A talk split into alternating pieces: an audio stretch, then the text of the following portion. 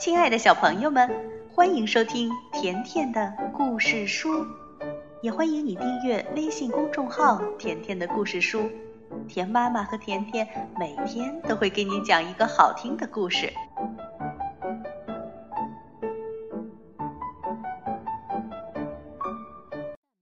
今天呢，甜妈咪又来给你讲写给儿童的成语故事，由布印童书馆出品。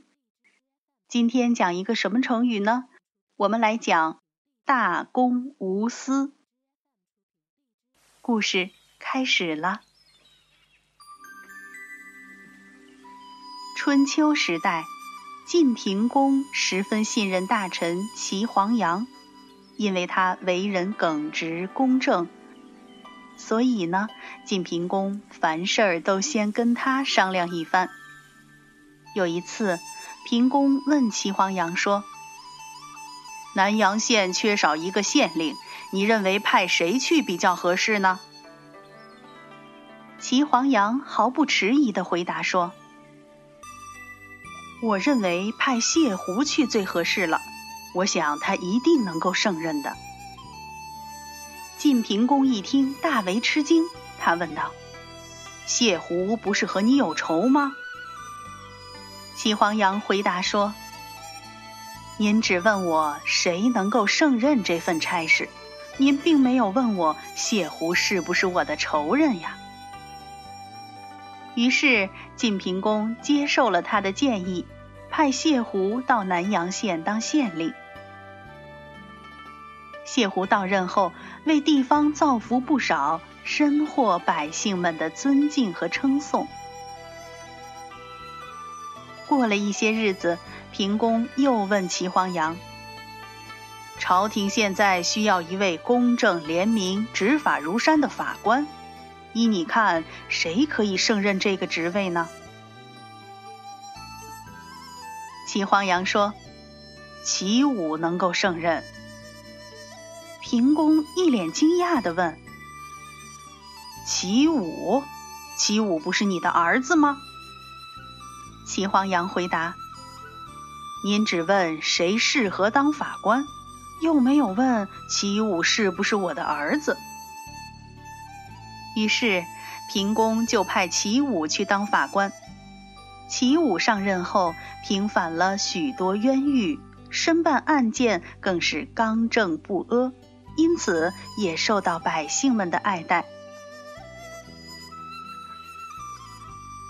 孔子听到这两件事后，十分赞扬齐黄羊的做法。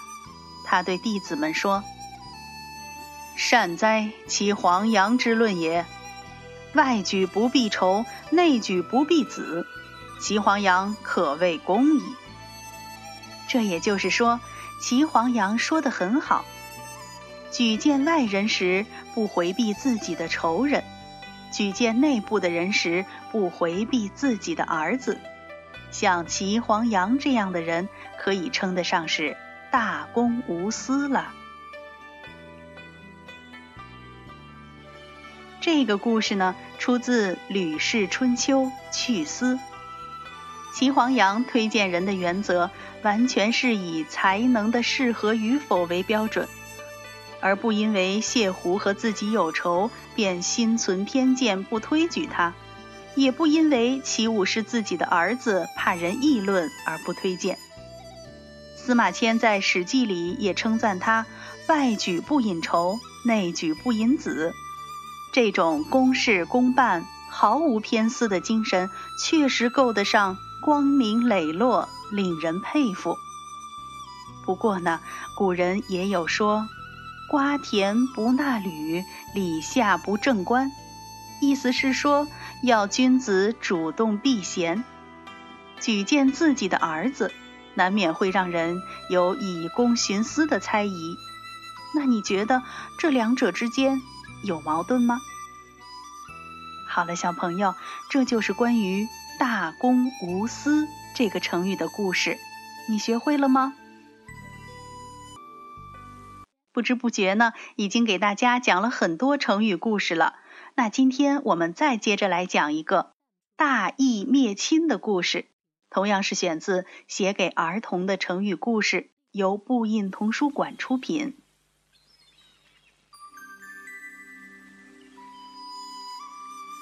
春秋时，魏桓公有一个同父异母的弟弟，叫周瑜。他们的父亲魏庄公对周瑜非常溺爱，使他养成了蛮横无理的习性。桓公继位后，周瑜便杀死魏桓公，篡夺了君位。魏国百姓都很憎恶他的行为，诸侯们也说他是谋杀国君、残虐百姓的乱党。周瑜眼看着众叛亲离，心里焦急万分，便把他的同谋石厚找来，一同商计稳定人心的对策。石厚回去请教他的父亲。石厚的父亲名石阙，本来是魏桓公的要臣，因为看不惯周瑜的所作所为，才告老还乡的。他十分痛恨周瑜和石厚的暴行，正苦于没有办法来惩治他们。现在他看到石厚来求他相助，便说。只要得到周天子的支持，就不会有人反对你们了。石厚问道：“那要怎样才能得到周天子的支持呢？”石阙回答说：“现在周天子很宠信陈桓公，陈国和我们的交情也不错，你们就去找他帮忙好了。”于是。石厚便跟周瑜准备了贵重的礼物，前去拜访陈桓公。不料石却早已派人先送信给陈桓公，说魏国不幸出了两个祸国殃民的乱臣，也就是即将拜访贵国的周瑜和石厚。我年老力衰，无法惩治他们，只好设法叫他们前往贵国。请您本着公理正义，严办他们，为魏国除害。周瑜和石厚一到达陈国，陈桓公便立即喝令武士们把他们抓了起来。当下，陈桓公马上命人通知魏国，派人来处理这两个叛贼。魏国呢，随即派人来到陈国，杀了周瑜。至于石厚，大家因为顾念他的父亲石阙，都主张从轻处置。但是石阙却派自己的管家到陈国，把石厚杀了。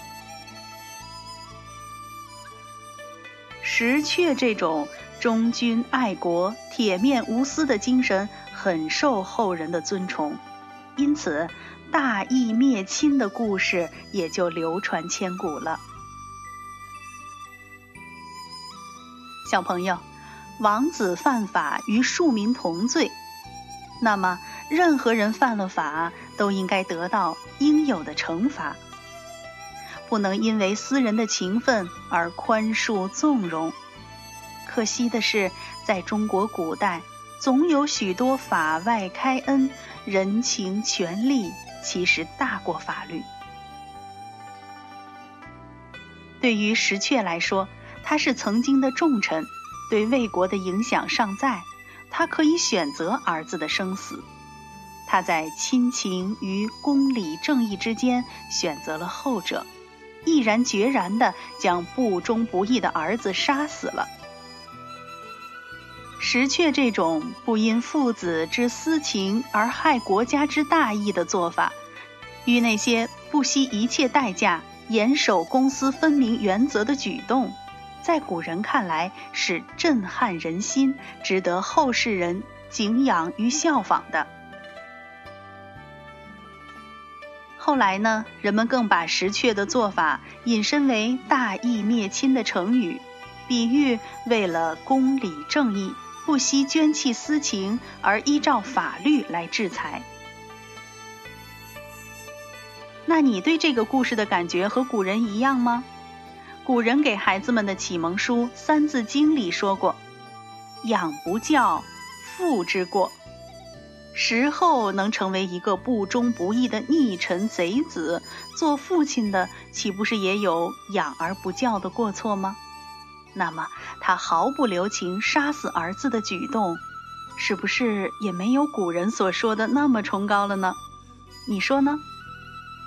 好了，这就是大义灭亲的成语故事，你学会了吗？如果你想收听甜妈咪讲过的所有故事，那就来订阅微信公众号“甜甜的故事书”。再见吧。